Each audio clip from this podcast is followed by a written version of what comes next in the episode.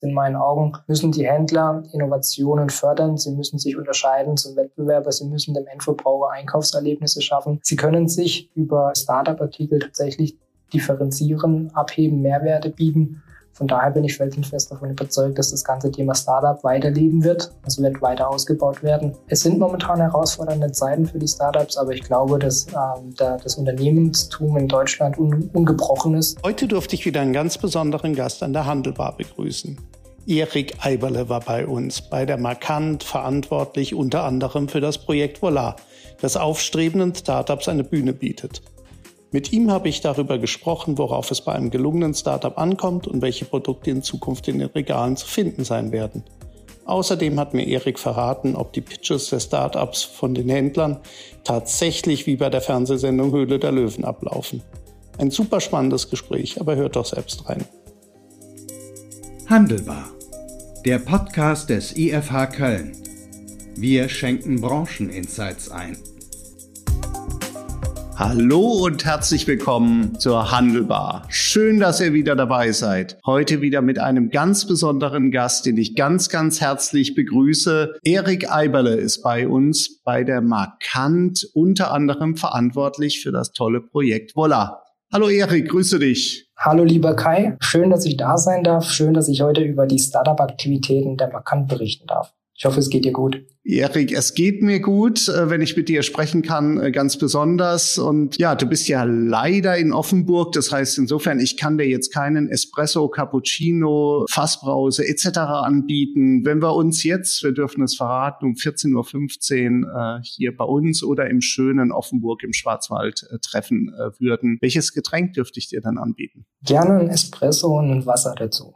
Damit würdest du mich schon sehr zufriedenstellen. Ja, dann holen wir das bei nächster Gelegenheit äh, äh, nach, Erik. Bevor wir so richtig in Medias Res in die Themen äh, gehen, für diejenigen, die noch nie was von dir gehört haben, die dich nicht kennen, was sollte man über Erik Eiberle wissen?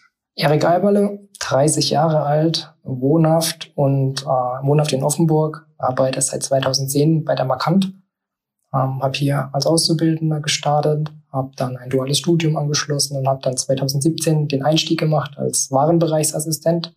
Habe immer in der Drogerie assistiert und verantworte jetzt seit knapp zweieinhalb Jahren die Bereiche Waschputzreiniger, Hygienepapiere, Kosmetik und Tiernahrung und bin parallel dazu Gründungsmitglied von Voila, der Startup Arena bei der Markant. Volar wird ja auch im Mittelpunkt unseres Gesprächs äh, stehen, Erik, aber vielleicht vorher noch die markant, ich sage immer, das ist so ein unbekannter äh, Riese. Ist es falsch, wenn man sagt, ein Enabler für, für den Einzelhandel, den wir so als Konsumentinnen und Konsumenten kennen? Wie du es richtig sagst, da oftmals sind wir relativ unbekannt. Äh, viele haben es mal gehört, können es aber nicht zuordnen. Deshalb beschreibe ich es gerne nochmal, was wir konkret tun. Äh, wir als Markant, wir sind ein Dienstleistungsunternehmen. Wir übernehmen für angeschlossene Handels- und Industrieunternehmen. In, in Zahlen ausgedrückt 14.000 Lieferanten, auf der anderen Seite über 200 Handelsunternehmen im Kerngeschäft, die Zentralregulierung, das heißt das gesamte Beleg- und Zahlungsmanagement. Und haben zusätzlich zum Kern- und Urgeschäft erkannt auch ein breites Dienstleistungsportfolio und ein Bereich davon ist unter anderem eben auch Voila, die Startup Arena, wo wir versuchen, beziehungsweise wir machen es, die, die Händler und die Startups auf eine einfache und effiziente Art und Weise zusammenzubringen.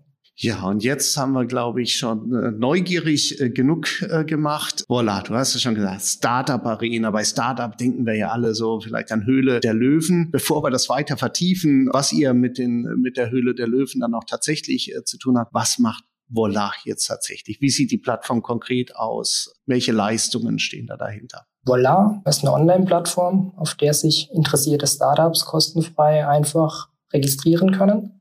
Und Voila ist unsere Bewerbungsplattform. Wir als Markant, wir aus dem Voila Startup Team organisieren mehrfach im Jahr Pitch-Events, wo wir den Startups eine Bühne, eine Plattform bieten, wo sie vor den Einkaufsleitern, vor den Geschäftsführern unserer größten Handelspartner pitchen dürfen. Und dafür haben wir eben ähm, Voila ins Leben gerufen, einen Außenauftritt, eine Kommunikationsplattform, um eben dann auch auf diese Möglichkeiten aufmerksam zu machen.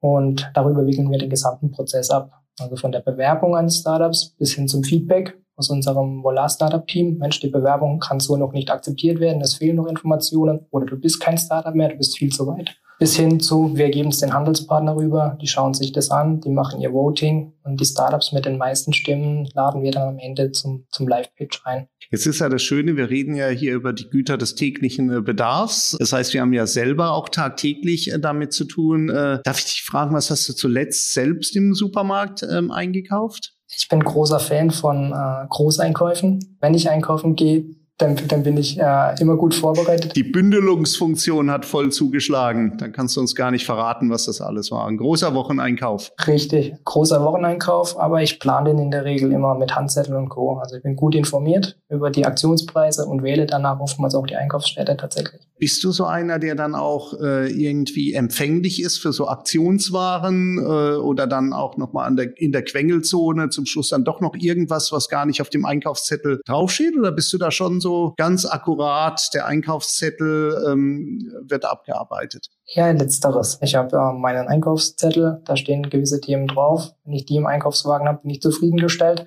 Sollte ich dann aber an dem ein oder anderen neuen Thema vorbeikommen, kann es schon auch passieren, dass das dann noch im Einkaufswagen landet. Die Quengelzone, die Kassenzone, die kann ich ganz gut ähm, ohne, ohne Süßigkeiten und Co. aushalten. Das geht gut. Und wenn du jetzt einen Einkaufszettel äh, abarbeitest, gibst du grundsätzlich dann auch innerhalb von der Produktkategorie dann auch mal so einem innovativen neuen Produkt eine Chance? Oder sagst du, da steht dann einfach der Joghurt schon von, wir wollen jetzt natürlich keine Markennamen äh, hier nennen, aber da steht schon die Marke genau drauf, da steht die Sorte schon drauf und nur die kaufe ich. Da bin ich relativ ähm, experimentierfreudig. Na, da probiere ich gerne neue Sachen aus ähm, logischerweise, wenn ich gewisse Artikel brauche, schreibe ich die einfach nicht mit dem Markennamen drauf, sondern ich brauche einen Artikel. Dann ist es mir relativ egal, ob das jetzt ein Markenprodukt ist, ein Eigenmarkenprodukt ist oder ein innovatives neues Startup ist. Ja. Das, was mich dann im Store anspricht, das wird in der Regel dann gekauft. Hast du äh, bestimmt ja auch schon mal irgendwas gekauft, hier in deinem Supermarkt deines äh, Vertrauens oder Discounter deines Vertrauens, wo du selber jetzt gesehen hast, wie sich dieses Produkt über Volat dann auch entwickelt hat? das ist natürlich dann der, der, der besonderste Moment. Ja, wenn man merkt, Mensch, dieses, dieses Muster oder diesen Artikel, den kenne ich doch irgendwoher, dann freut man sich besonders. Na, dann weiß man, okay, die Aktivitäten, unsere Vermittlungstätigkeiten, unsere, unsere Plattform, unser Netzwerk, das hat am Ende dahingehend resultiert, dass das Startup mit seinem Artikel in einem Store ähm, erfolgreich gelistet wurde und ähm, erfüllt einen dann auch mit Stolz so ein Stück weit, ja, weil man einen gewissen Beitrag geleistet hat und man äh, man freut sich auch mit dem Startup, weil wir wissen, wie viel Mühe, wie viel Aufwand die Startups tatsächlich reinstecken müssen, um A, den Zugang zu dem Handel überhaupt zu bekommen. Das ist somit die größte Schwelle und die Herausforderung, die wir festgestellt haben. Die Startups haben oft die Herausforderung, sie wissen gar nicht, an wen sie treten müssen. Sie versuchen es dann über Info-Ad-Adressen oder sie über, über LinkedIn, über soziale Medien irgendwie Kontakte in Erfahrung zu bringen. Das ist ein großer Vorteil unserer Plattform. Bei uns ist es ein Kanal, idealerweise an einem Tag 10, 11, 12 Handelsunternehmen in einem Raum. Wann hat man mal so eine Möglichkeit, an einem Tag möglicherweise vier, fünf, sechs, sieben Listungsaussichten rauszugehen? Super Plattform. Ja, auf die werden wir gleich dann noch ein bisschen äh, genauer dann auch ähm, eingehen. Aber lass uns zum Beginn noch, Erik, ein bisschen nach hinten schauen. Die letzten drei Jahre waren ja äh, ganz besondere Jahre. Auf einmal hat sich ja gefühlt aus einer Konsumentensicht alles äh, verändert. So dieses Gefühl, du brauchst ja nur in den Supermarkt reingehen und es ist alles da. Das war auf einmal äh, weg. Du hast gesehen, bei gewissen Produkten äh, hier auf einmal waren die Regale leer. Du hast noch nicht mehr Ersatzprodukte bekommen. Du hast gesehen, was das auch teilweise mit den Preisen dann auch gemacht hat. Jetzt kam natürlich durch den Krieg in der Ukraine auch noch jede Menge Veränderungen auf uns zu. Lieferkettenprobleme von äh, Fernost äh, bis jetzt dann eben eben auch nach Osteuropa, Suezkanal, da war ja alles dabei. Es war ja eine unglaublich dynamische Zeit mit vielen, vielen Herausforderungen für eure Kunden, denke ich, aber wahrscheinlich auch für euch. Kannst du uns mal so ein bisschen skizzieren, die so die letzten drei Jahre, was da so bei der Markant, wie sich das verändert hat bei der Markant und dann aber auch speziell hat das irgendwelche Auswirkungen auf, auf Voila, weil ich könnte mir ja vorstellen, in diesen Zeiten ist ja ein Stück weit auch äh, so Survival Mode dann auch angesagt und es wird ja wahrscheinlich auch Auswirkungen haben. Absolut. Also die letzten drei Jahre waren mitunter die spannendsten überhaupt. Ne? So viele Herausforderungen und Themen, die du skizziert hast, in dieser Kürze von Zeit, die waren schon, schon äh, Wahnsinn. Insbesondere auch für unsere Handelspartner. Wenn man sich die Handelspartnerstruktur der Markant anschaut, haben wir sehr, sehr ausgeglichenen Mix. Wir haben Drogisten dabei, wir haben großflächigen Handelspartner dabei, wir haben aber auch Großverbraucherservices dabei und, und die Pandemie, um, sage ich mal, das als erstes Thema aufzugreifen, die letzten drei Jahre hatte natürlich zur Folge, dass gewisse Handelspartner, Großverbraucherservice, also all das, was irgendwo ähm, Kantinen, Gastro, aber Restaurants versorgt, dass die logischerweise in, in den Umsätzen eingebrochen sind. Ähm, die Drogisten hat, hatten mit dem Thema One-Stop-Shopping zu kämpfen. Und dann wurde ein Duschgel, eine Zahnpasta möglicherweise in anderen Formaten mitgenommen und der Gang zum, zum Drogeriemarkt ist ausgespart worden. Das waren so Effekte, die haben wir logischerweise mitbekommen, mitverfolgt. Und für die Startups waren es natürlich auch spannende Zeiten. Wir konnten keine Live-Messen mehr abhalten, wir konnten keine Live-Pitches mehr ermöglichen. Alles ging nur noch über Teams. Ja, wir hatten auch während der Pandemie viele Online-Pitches, um auch weiterhin den Startups eine Plattform, eine Möglichkeit, mit den Händlern in Kontakt zu, zu treten, zu geben. Hat gut funktioniert, ersetzt aber meiner Meinung nach nicht das persönliche Zusammenkommen. Ne? Diese, dieses Feuer, was die Startups entwickeln in einem Raum, das muss man tatsächlich spüren und erleben. Und, und da, da ist Teams halt, kann das nicht abbilden. Ne? Aber das waren so Themen, das war auf Online-Formate umschwingen mussten. Ja, und ähm, für die Startups sind es herausfordernde Zeiten. Ja, die Händler haben momentan mit ganz vielen Themen zu kämpfen. Lieferketten, die gestört sind, Preisthemen, die sie mit der bestehenden Industrie, sage ich mal, diskutieren. Da bleibt häufig wenig Zeit für Innovationen, für, für die Bereitschaft, ähm, mit einem Startup zu sprechen, um auch mal den Mut zu haben, jetzt in diesen angespannten Zeiten neuen Themen eine Chance zu geben, auszuprobieren. Ja, und für die Startups gibt es noch eine weitere Hürde in meinen Augen. Oftmals sind die Produkte der Startups eher höherpreisig. Jetzt wissen wir, dass momentan die Einkäufe oft geplant werden, es wird geschaut, ich muss das Geld zusammenhalten. Ja, und dann wird vielleicht das Startup-Artikel, der Artikel des Startups einfach mal ausgespart, weil, weil es einfach schlicht und ergreifend im, im, im Portemonnaie nicht reicht momentan hochspannend. Äh, lass uns da gerne nochmal einen Moment auch drauf äh, verweilen. Also was wir sehen aktuell, wir sehen ja, die Lieferketten haben sich ein Stück weit wieder normalisiert. Die Resilienz ist doch vergleichsweise hoch. Wir haben keine Beschränkungen mehr auf der Fläche, aber wir haben natürlich die hohe Inflation, auch die Unsicherheit bei den Konsumenten, die dazu führt. Das eine hast du ja schon genannt, also auch Preisfokussierung ist extrem stark, wenn zwei Drittel der Konsumenten nach unseren Studien sagen und Konsumentinnen, sie haben Angst, um ihren Lebensstandard, dann ist es natürlich auch verständlich, dass man, dass man den Preis stark fokussiert. Zweiter Punkt ist äh, auch äh, ein Stück weit, das ist ja erfreulicherweise für den FMCG-Bereich so nicht einfach äh, möglich, äh, Konsumverzicht. Das sehen wir insbesondere dann eben bei den großen Anschaffungen, dass man sagt, gut, brauche ich vielleicht eben doch nicht den neuen Großfernseher und Konsumverschiebung, dass man das versteht. Das sind ja die Elemente, die jetzt bei euch nicht so zum Tragen kommen. Aber diese Preisfokussierung und dann noch ein Punkt, den wir, den wir stark gesehen hatten bei unserer Forschung im, äh, gerade in der Pandemie schon dieses Weggehen von der Inspiration hin zum Suchkauf. Also du hast es ja an deinem eigenen Verhalten sehr schön äh, gesagt. Man arbeitet eine Liste ab, das ist ja so der klassische Zugkauf und ist dann vielleicht auch gar nicht so empfänglich für das für das Neue, für die für die Innovation und erst recht nicht in einem äh, jetzt im, im hochpreisigen äh, Segment. Äh, würdest du sagen, das sind auch Sachen, die ihr mit euren Zahlen seht? Teilst du diese Einschätzung? Die teile ich, ja, tatsächlich. Also das, was du angesprochen hast, das würde ich so unterschreiben. Ja, das, die, die, die Einkäufe sind geplanter, sie werden entsprechend abgearbeitet. Es ist weniger dieses Einkaufserlebnis. Ähm, die Startups, die, die leben häufig von den Erlebniseinkäufen, von den Spontankäufen, von den Impulskäufen. Und ähm, oftmals ist momentan die Verschiebung zum Discount festzustellen. Die Startups haben häufig bei den selbstständigen Kaufleuten Displays drinstehen. Ähm, ja, das ist dann einfach auch noch schwieriger, äh, ihre Produkte entsprechend an den Mann zu bringen oder an die Frau. Ich hatte das auch äh, schon im vergangenen Jahr mit Stefan Magel hier äh, von, von Penny auch diskutiert. Und wir sehen auch, dass natürlich die Discounter gute Zeiten haben. Wir sehen eine Zuwanderung von den Supermärkten hin in die Discounter. Aber wahrscheinlich ist ja in den Discountern ist noch mal ein bisschen schwerer mit Innovation äh, zu punkten als in den Supermärkten. Doppelfrage gleich, äh, Erik, seht ihr das auch? Also Discounter sicherlich hier Gewinner äh, ein Stück weit der Entwicklung, dass die Kunden einfach stärker auf den Preis gucken. Und zum Zweiten, dass es es da auch nicht ganz leicht ist, eben für die Startups, für die innovativen Produkte, sich dort zu platzieren. Richtig.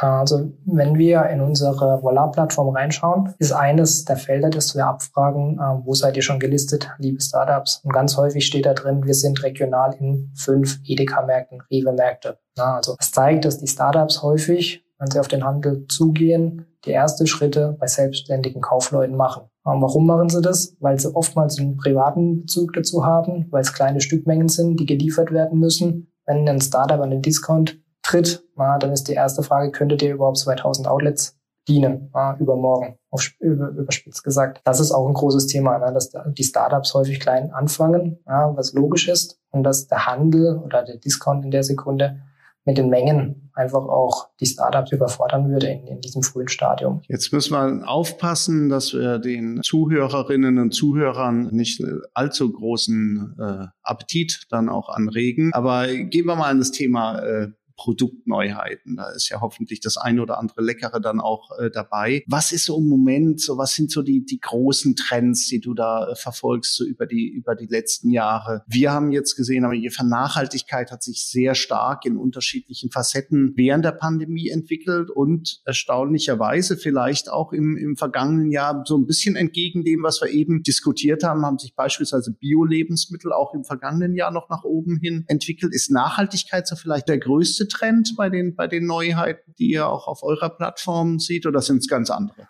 Nachhaltigkeit definitiv. Jedes unserer Startup-Profilen hat in, in, in welchem Kontext auch immer das ganze Thema Nachhaltigkeit beschrieben. Ob es jetzt nachhaltige Verpackungen sind, nachhaltige Konzepte oder nachhaltige andere Ansätze. Das Thema Nachhaltigkeit ist in meinen Augen ein Must-Have mittlerweile. Jedes Unternehmen, jedes Startup bringt es in, in, in der Art und Weise, wie es spielen kann. Und das ist eines der ganz, ganz großen Themen, was auch bleiben wird.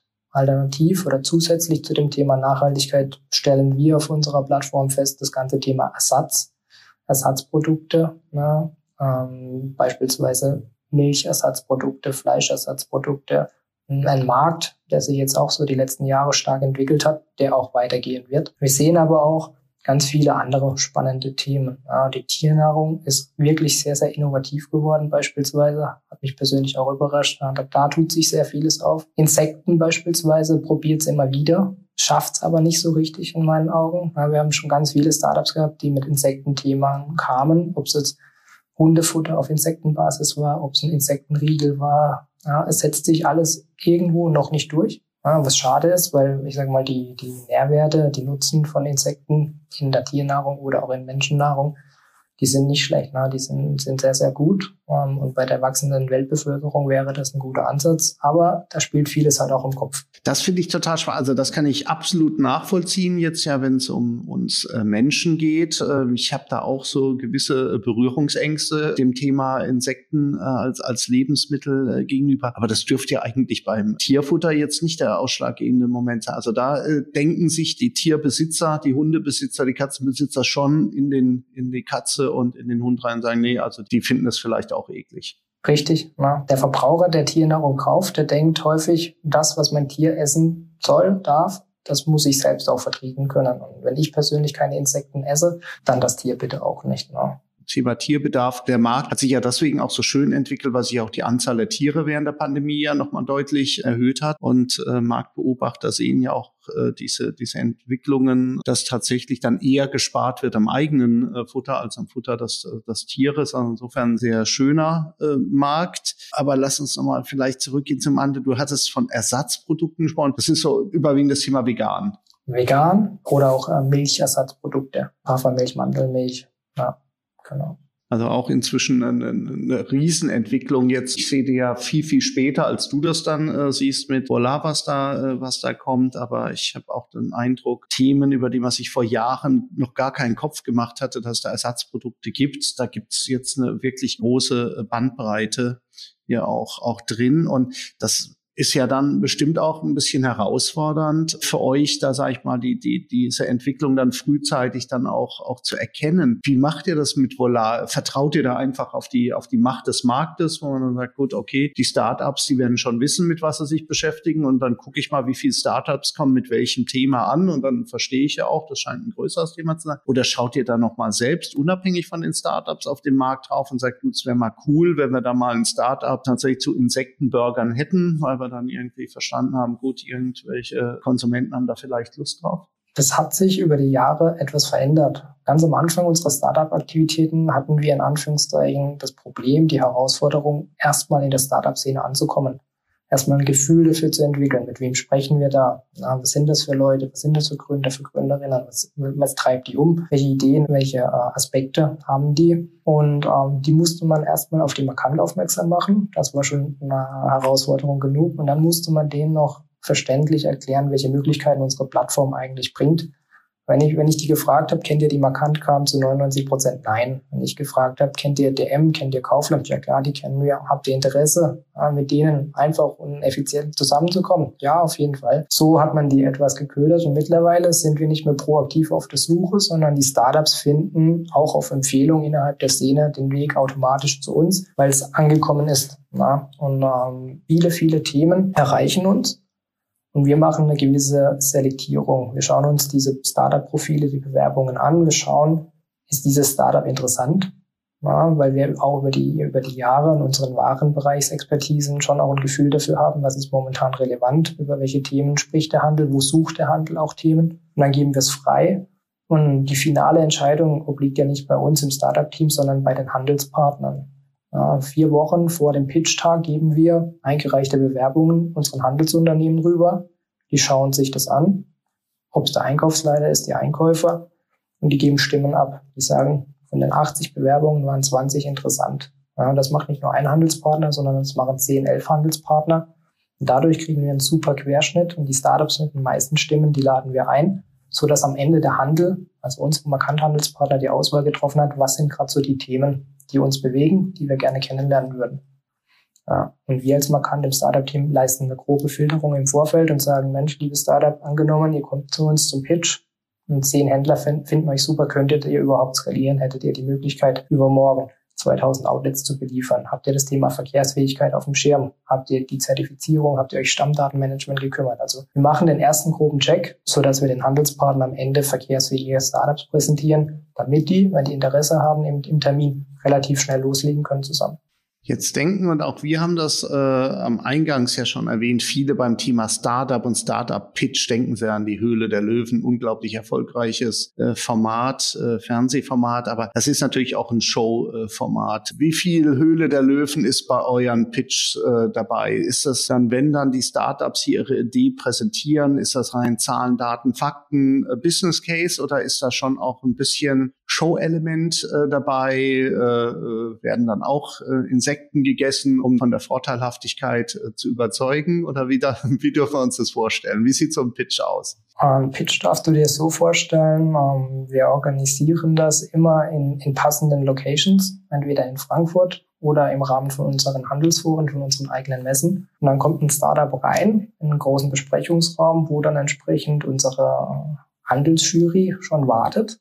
Ja, und dann werden die Muster verteilt. Das Startup hat vier Minuten Zeit, seinen USP, seine UVP, seine Mehrwerte, seine Idee zu pitchen, zu präsentieren. Während den vier Minuten verkosten die Handelspartner das Produkt sofern es verkostbar ist, und, ähm, geben dann aber auch gleich kritisches Feedback ja, und sagen, schmeckt nicht oder ähm, die Preisstellung funktioniert nicht, äh, das Gebinde funktioniert nicht, wo ist die Zertifizierung, ihr habt keinen IAN-Code, also da haben wir schon wirklich sehr, sehr vieles erlebt. Und das hat so weit resultiert, dass mal ein Startup aus dem Pitchraum rauskam, in Anlehnung, ja, um die Frage noch ein Stück weit äh, zu beantworten. Das sei ähnlich wie bei Hölle der Löwen, er hat es aber Hölle der Händler genannt weil, weil das Feedback war wirklich äh, war kritisch, aber es war angebracht. Ja, und ich sage ganz häufig den Startups, ähm, ihr habt heute eine riesen, riesen Möglichkeit. Ja, wenn selbst nur ein Handelspartner am Ende Interesse zeigt und ihr mit dem ins, ins, Listungsgespräch einsteigen könnt, dann habt ihr heute schon viel, viel gewonnen. Und selbst wenn kein Handelspartner Interesse zeigt und noch keine Listungsgespräche in Aussicht gestellt werden, kriegt ihr wertvolles Handelsfeedback. Ja, die Jury, das sind absolute Handelsexperten, die haben schon so viele Themen gesehen, die wissen, welche Muster oder welche Produkte funktionieren, was getan werden muss, damit es auch verkaufbar tatsächlich ist. Und ähm, da haben wir auch schon viel, viel Dankes-Mails und Briefs bekommen von den Startups, wo gesagt haben, Mensch, das Feedback der Händler, das war am Ende wirklich wertvoll. Wir haben nochmal eine Drehung gemacht, wir haben nochmal den Fokus anders gesetzt, wir haben jetzt andere Verpackungsdesigns, wir haben andere Gebindegrößen, eine neue Preisstellung. Und, und das sind auch Themen, ja, die, die sehr wertvoll sein können. wenn es am Ende nicht mit einer Listung klappt. Ist das so ein bisschen auch ein Kulturclash hier bei Volar, bei so einem, bei so einem Startup-Pitch, dass du sagst, gut, äh, das ist für so Startups vielleicht eher mit einer ganz anderen Denkweise, die vielleicht, würde ich jetzt mal vermuten, auch sehr produktverliebt sind. Und dann so der traditionelle äh, Händler, der die Marktmechanismen hier versteht, der diese, diese sag mal, diese Denkweise zu distribuieren. Kann man sich das so vorstellen oder ist es, ist es äh, überzeichnet? Nee, das trifft es wirklich sehr gut. Na, die Startups sind hochmotiviert. Sie bereiten die Pitches wirklich super, super vor. Sie geben da sich richtig viele Mühe. Und die Euphorie der Startups Manchmal hält sie bis äh, nach den vier Minuten. Häufig wird sie im Laufe der vier Minuten etwas gedämpft, weil die Handelspartner, wie ich schon erwähnt hatte, einfach das Startup entsprechend auch bewerten. Ja, sie sagen, die Idee ist gut, das Muster, der Artikel ist gut. Das sind aber die Painpoints, weshalb es für uns jetzt nicht funktioniert. Ja, und äh, wenn ihr das lösen könnt, dann, dann wären wir bereit zu sprechen. Das ist sehr, sehr interessant zu sehen. Allein auch, sage ich mal, den bunten Mix unserer Handelspartner. Der Druck ist, sage ich mal, auf dem Stuhl, der tickt anders als ein, ein großflächiger, ja, ein regionaler, kann sich vielleicht andere Teams besser vorstellen als jetzt eine Kette, die national vertreten ist. Das ist immer sehr, sehr spannend zu sehen. Ähm, die Startups sind immer super nervös ähm, und äh, machen es trotzdem immer, immer perfekt, auch on point, die vier Minuten. Äh, wenn ich es machen müsste, wäre nicht so einfach, aber die kriegen das immer gut hin. Und dann geht's in die Fragerunde rein und da haben wir schon alles erlebt. Äh, Im Rahmen von Voila haben wir für die Startups auch noch ähm, zwei Besonderheiten.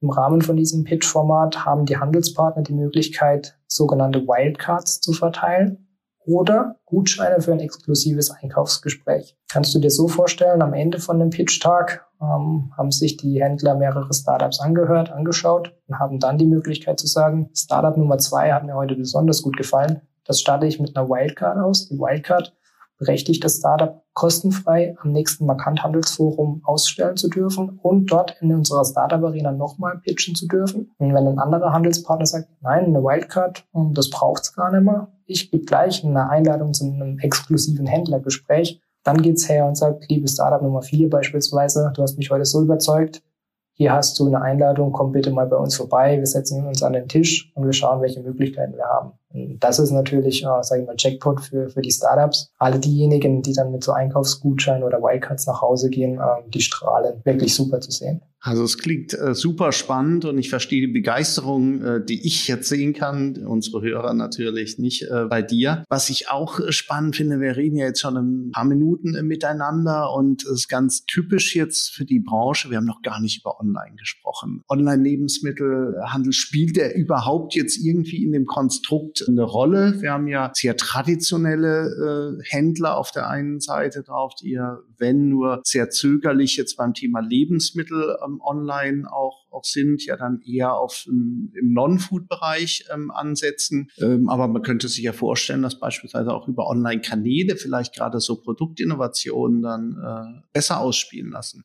Ja, das ist tatsächlich so. Ja, also die Startups haben eine sehr, sehr hohe Affinität zum ganzen Thema Online. Die starten häufig mit den ersten Verkäufen über den eigenen Online-Shop. Das sind erste Umsätze, die generiert werden. Es ist die erste Möglichkeit, Feedback zu erhalten von dem Konsumenten. Es ist die erste Möglichkeit, in die Interaktion mit meinem Klientel überhaupt reinzukommen. Es sind, sage ich mal, die ersten Erfolge, die vorgewiesen werden können, wenn man in Gespräche geht mit Händlern kann sagen, Mensch, über meinen eigenen Online-Shop habe ich jetzt in einem Zeitraum X so und so viel Produkte verkaufen können. Das zeigt, es funktioniert. Na? Was mir logischerweise jetzt fehlt, ist die Fläche und deshalb bin ich heute da, liebe Händler. Lasst uns sprechen, wie wir dieses Online-Konzept ähm, mit, mit dem Handel vernetzen können, kombinieren können. Das erleben wir sehr, sehr häufig. Und für die Startups ist es natürlich online sehr, sehr einfach, sage ich mal, Zielgruppen gesteuert, gewisse Themen anzusprechen, zu sagen, Mensch, ich habe jetzt hier einen Artikel, bleiben wir vielleicht mal äh, beim Insektenthema einfach exemplarisch. Wie kriege ich denn jetzt das Thema transportiert auf Leute, die da eine Affinität haben? Und das geht online sehr, sehr gut. Das bestätigen uns auch die Startups, dass die ersten Schritte online gegangen werden und wenn man dann dort erfolgreich ist, Erfolge hat, dann ist so der nächste Step dann auch die Möglichkeit, mit dem Handel zu sprechen. Wäre das nicht dann auch spannend? Also wir haben ja, ähm, der Hype ist, ist natürlich jetzt auch inzwischen abgeflacht, aber wir hatten ja äh, so vor eineinhalb Jahren äh, so eine große Zeit. Jetzt ist das Quick Commerce und äh, jetzt äh, Flink ist ja weiterhin aktiv. Äh, Gorillas war nicht mehr selbstständig, aber sie gibt's ja noch. Und da könnte ich mir vorstellen, auch da könnten sich ja spannende Anknüpfungspunkte finden. Da ich sage, was noch die Möglichkeit bei so einem äh, Checkout dann nochmal eine Produktneuheit äh, zu präsentieren? Willst du nicht auch mal hier partizipieren? Äh, Gibt es da Ideen von, von eurer Seite, wie man diese Anbieter vielleicht auch noch mit, mit einbeziehen kann? Oder man sagt ja gut, das, das echt, das ist auch dann sehr nischig, das ist vielleicht genau nicht das, was diese Startups nicht suchen, weil sie Nische ja vielleicht selber bedienen können, sondern suchen einfach die Fläche und die, und die große Reichweite. Wie, wie, wie blickst du da drauf? Eher letzteres. Ja, wenn die Startups bei uns ähm, vorstellig werden, dann möchten sie genau diese Fläche haben. Sie möchten jetzt in den Handel rein, sie möchten jetzt in die Drogerie, sie möchten in die großen Häuser, sie möchten Gas geben. Ja, das, was du beschrieben hast, das, das stellen wir eher im Vorfeld fest, ja, dass sie sagen, Mensch, äh, online oder aber vereinzelt dann auch schon mit Lieferdiensten erste Verkaufserfahrungen machen. Aber wenn es dann, sag ich mal, die Startups, die denken ja immer groß. Ja. Sie wollen groß werden. Ja. Und groß wird man halt mit, mit starken Partnern. Und die starken Partner, die hat man entsprechend dann in unserem Händlernetzwerk vereint. Deshalb suchen sie uns, ja, um entsprechend den, den Fuß reinzukriegen in die große Handelswelt. Ja, das ist, klingt äh, äh, super spannend. Vielleicht ein letzter Aspekt äh, hier äh, noch zu, dem, zu diesem äh, Themenkomplex ähm, vom Lernen. Also ich glaube, dass die Startups natürlich von den großen, erfolgreichen Retailern unglaublich viel lernen können, was ja was einfach Erfahrungen angeht mit Listings und wie funktionieren Preismechanismen und so weiter. Ich glaube, da sind wir uns schnell, schnell einig. Ähm, Könnten nicht auch die äh, Einzelhändler, die großen Einzelhändler von den Startups vielleicht noch ein bisschen was lernen? Und falls ja, versucht ihr das auch irgendwie zu unterstützen? Oder ist es halt dann doch am Ende des Tages so, der eine will was vom anderen und dann ist es doch ein bisschen eindimensional von der Kommunikation? Jein. Oftmals ist es so, wie du es beschrieben hast. Die Händler kriegen die Startups präsentiert und wenn es nicht passt, dann ist das Interesse relativ schnell weg. Die Startups haben aber für mich einen großen, großen Vorteil. Sie sind sehr motiviert, sie sind sehr schnell, sie sind sehr agil, sie können sich sehr schnell verändern, sie haben keine große Strukturen im Unternehmen, sie können auf, sage ich mal, Feedback der Händler super individuell eingehen, reagieren und ähm, das haben wir schon häufig erlebt. Ein, ein Beispiel ist mir nachhaltig im Kopf geblieben. Ähm, ein Startup in der Startup Arena bei uns gepitcht, überzeugt, aber ähm, das Gebinde hat gar nicht gepasst. Ja, dann hat ein Händler gesagt, wenn ihr das Gebinde verändern könnt, dann wäre es bei mir im Regal, wird es dann funktionieren. Und das Startup hat es gemacht. Ja, das zeigt einfach, wie, wie schnell das reagieren kann, das Startup. Und auch die Bereitschaft da ist, sage ich mal, dieses Feedback der Händler anzunehmen und nochmal entsprechend zu feilen. Und ähm, das war ein schönes Beispiel, dass es am Ende dann zu einer Listung geklappt hat oder äh, zustande kam. Ja, das äh, klingt äh, wirklich extrem, extrem spannend. Also ich muss unbedingt auch mal bei so einem Pitch äh, mit, äh, mit dabei dabei sein. Jetzt müssen wir leider schon auf die auf die Zielgerade äh, einbiegen, ähm, aber ich habe noch ein paar äh,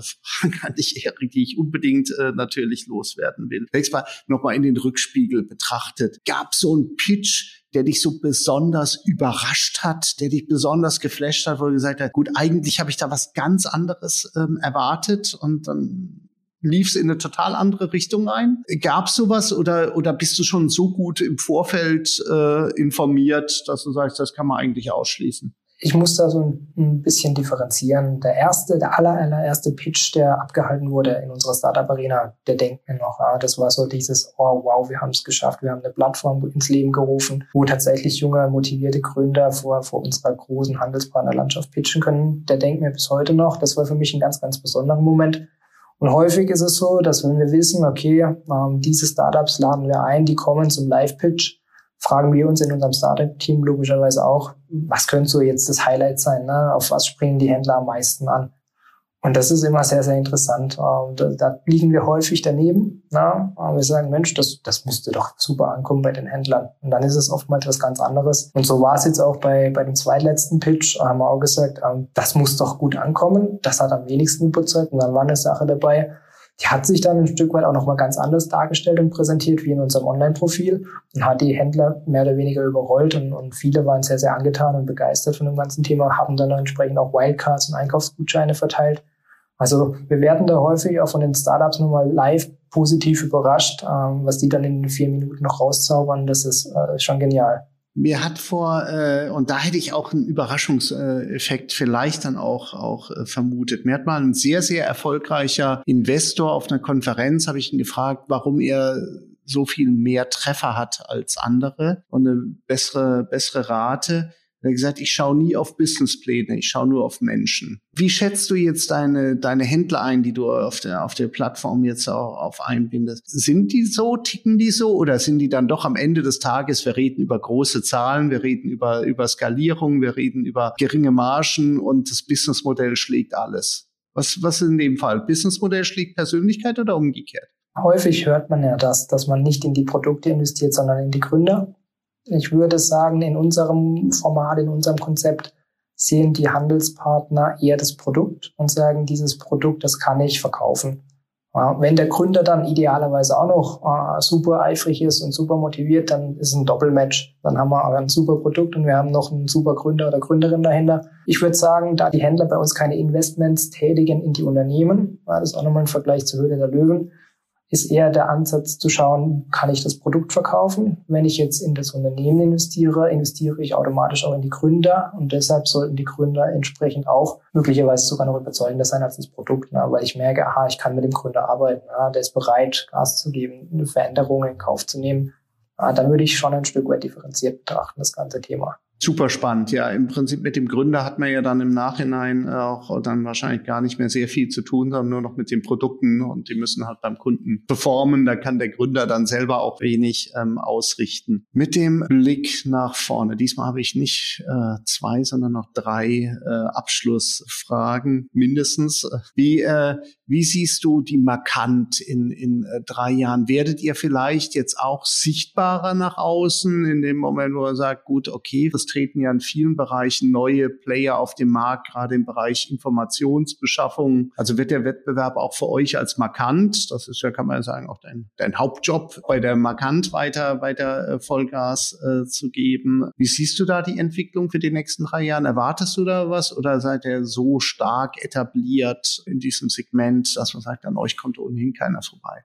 Da lohnt sich in meinen Augen ein, ein, Rückblick so in die letzten drei Jahrzehnte rein. Was ist denn alles passiert im deutschen Handel? Wir haben eine, eine sehr, sehr breite und differenzierte Handelspartnerlandschaft vor 30 Jahren angetroffen und die Konzentration hat über die letzten drei Jahrzehnte zugenommen. Viele Anbieter sind vom Markt verschwunden. Es gab Konzentrationen, es gab Zusammenschlüsse, es gab Händler, die haben es aus anderen Ländern in Deutschland probiert, hat nicht funktioniert. Was funktioniert hat, was geblieben ist, ist und war die markant in, unserer, in unserem Gebilde, in unserem Netzwerk, in unserem Kooperationsansatz zu sagen, wir möchten diese Vielfalt im deutschen Handel so, so erhalten, wie er heute dasteht, idealerweise weiter ausbauen ich glaube, das wird uns auch für die nächsten drei Jahre gut tun, ja, dass wir sagen, wir möchten federführend im Hintergrund agieren, wir möchten unsere Partner in den Vordergrund stellen. Das sind diejenigen, die mit dem Endkunden zu tun haben.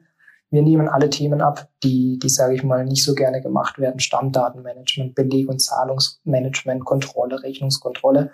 Und das können wir. Und da, da konzentrieren wir uns drauf. Und deshalb bin ich zuversichtlich, dass wir auch eine sehr, sehr gute Perspektive in den nächsten drei Jahren haben. Und mit Voila haben wir einen Ansatz, wo wir auch nach außen kommunizieren. Wir haben einen Instagram-Account, einen LinkedIn-Account. Wir möchten dort tatsächlich auch für unsere Handelspartner weiter Gas geben. Wir möchten Innovationen finden wir möchten Handel und Industrie, Startups einfach und effizient zusammenbringen. Von daher bin ich sehr, sehr optimistisch für die nächsten drei Jahre, weil wir sind gut aufgestellt. Ja, da hast du mir schon die nächste Frage vorweggenommen. Da hätte ich dich tatsächlich nach, äh, nach Volat gefragt und wie ihr euch dann entwickeln wollt mit dieser Plattform. Ich meine, wenn man so genauer hinschaut, würde man ja auch sagen, auch die Markant ist ja ein Plattformansatz und profitiert ja davon, dass wir, dass diese, diese Netzwerkeffekte ja doch immer stärker eigentlich zu Trage äh, treten. Insofern äh, völlig verstanden. Voila, du hast gesagt, ihr spielt jetzt schon, sag ich mal, alle, alle Social Media. Auf TikTok seid ihr wahrscheinlich noch, noch nicht. Aber könnte ja auch kommen, je nachdem, äh, wie sich TikTok dann auch weiterentwickelt. Aber das, das wissen wir ja alle nicht, was in drei Jahren vielleicht auch an Social-Media-Plattformen äh, da sein wird in der Landschaft. Aber glaubst du, dass grundsätzlich diese Relevanz von euch deswegen vielleicht auch größer wird in den nächsten drei Jahren, nicht nur weil ihr da äh, einen, einen, tollen Job macht, sondern weil es für den Handel vielleicht auch wichtiger wird, perspektivisch innovative Produkte in den Markt reinzubringen, in einem gesättigten Markt, im doppelten Sinne äh, kann man ja sagen, in, in Deutschland, den wir haben, ist es ja immer schwerer, den Konsumenten hinterm Ofen äh, hervorzulocken und ihn vielleicht auch nochmal einen zusätzlichen Euro aus dem Portemonnaie äh, hier dann auch zu, zu gewinnen. Da muss ich Ihnen ja schon irgendwas Neues vielleicht auch anbieten. Glaubst du, dass diese Entwicklung euch auch äh, helfen wird mit Voila? Absolut. Ja, ähm, ich bin die letzten drei Jahre jetzt in diesen, in Anführungszeichen, Krisenjahren häufig gefragt worden, dieser Startup-Hype, äh, man hört gar nichts mehr, ist es jetzt vorbei, ist es, ist es vorüber? Ne? Dann sage ich, nein, Ne? Also jede Krise bietet auch Chancen und sie bietet ganz viele Chancen für die Startups, weil, wie du es richtig gesagt hast, in meinen Augen müssen die Händler Innovationen fördern, sie müssen sich unterscheiden zum Wettbewerber, sie müssen dem Endverbraucher Einkaufserlebnisse schaffen. Sie können sich über Startup-Artikel tatsächlich differenzieren, abheben, Mehrwerte bieten.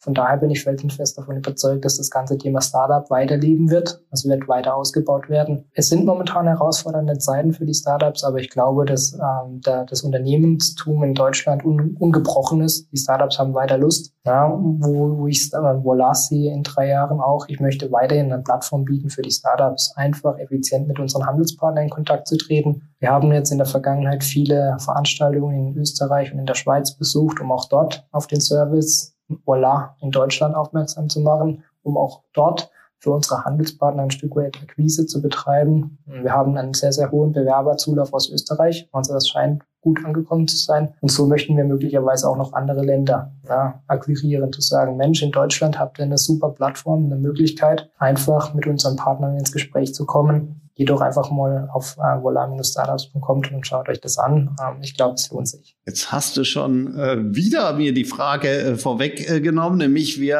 äh, strahlen ja aus ab dem fünften April diesen Jahres. Äh, was kann man jetzt äh, zur aktuellen äh, Bewerbungsphase hier dann auch sagen? Kann man sich noch bewerben? Wann finden Pitches statt? Wann werden Gewinner bekannt gegeben? Was willst du uns verraten für die nächsten Wochen und Monate? Wir haben jetzt Mitte April unser Markant-Handelsforum da werden entsprechend wieder zehn hochinteressante Startups pitchen. Man kann sich heute schon für den nächsten Pitch im September bewerben. Das kann man bis Ende Juli machen über unsere Homepage volar-startups.com. Einfach registrieren, kostenfreies Profil ausfüllen, uns einreichen, dann landet es bei mir und meinen vier Kollegen. Wir schauen uns das an und wenn das eine super Innovation ist, dann geben wir es sehr, sehr gerne den Handelspartner rüber. Und mit viel Glück steht das Startup dann äh, Anfang September in Karlsruhe auf dem 124. Handelsforum und darf sich dem Händlernetzwerk der Markant präsentieren. Mich würde es freuen. Super, diese Information, äh, vielen Dank, Erik, die werden wir natürlich in den Show Notes dann entsprechend auch äh, präsentieren. Wow, das war ein äh, Parfursritt durch die Welt der Startups im äh, Lebensmittelbereich. Äh, großen Respekt, was ihr mit Voila hier dann auch vorantreibt, Erik. Für heute muss ich mich leider schon von dir verabschieden. Ich freue mich auf ein baldiges Wiedersehen und danke dir ganz, ganz herzlich für deine Zeit und für deinen Input. Hat viel Spaß gemacht und ich habe viel gelernt. Vielen Dank, Erik. Vielen Dank auch an dich, Kai. Vielen Dank für die Bühne, für die Plattform. Hat mir sehr viel Spaß gemacht. Das war die heutige Handelbar mit Erik Eibele, bei der Markant verantwortlich unter anderem für die Startup-Plattform Voila. Jemand, der mit viel, viel Begeisterung die Startup-Welt und die traditionelle Welt des Einzelhandels zusammenbringt zum Wohler beider Seiten. Und auch in 14 Tagen begrüße ich an gleicher Stelle eine spannende Persönlichkeit aus dem Handel. Lasst euch überraschen, seid unbedingt mit dabei und abonniert diesen Podcast. Für heute sage ich vielen Dank fürs Zuhören. Bis zum nächsten Mal. Bleibt gesund, erfolgreich und zuversichtlich. Herzliche Grüße aus Köln, euer Kai Udetz.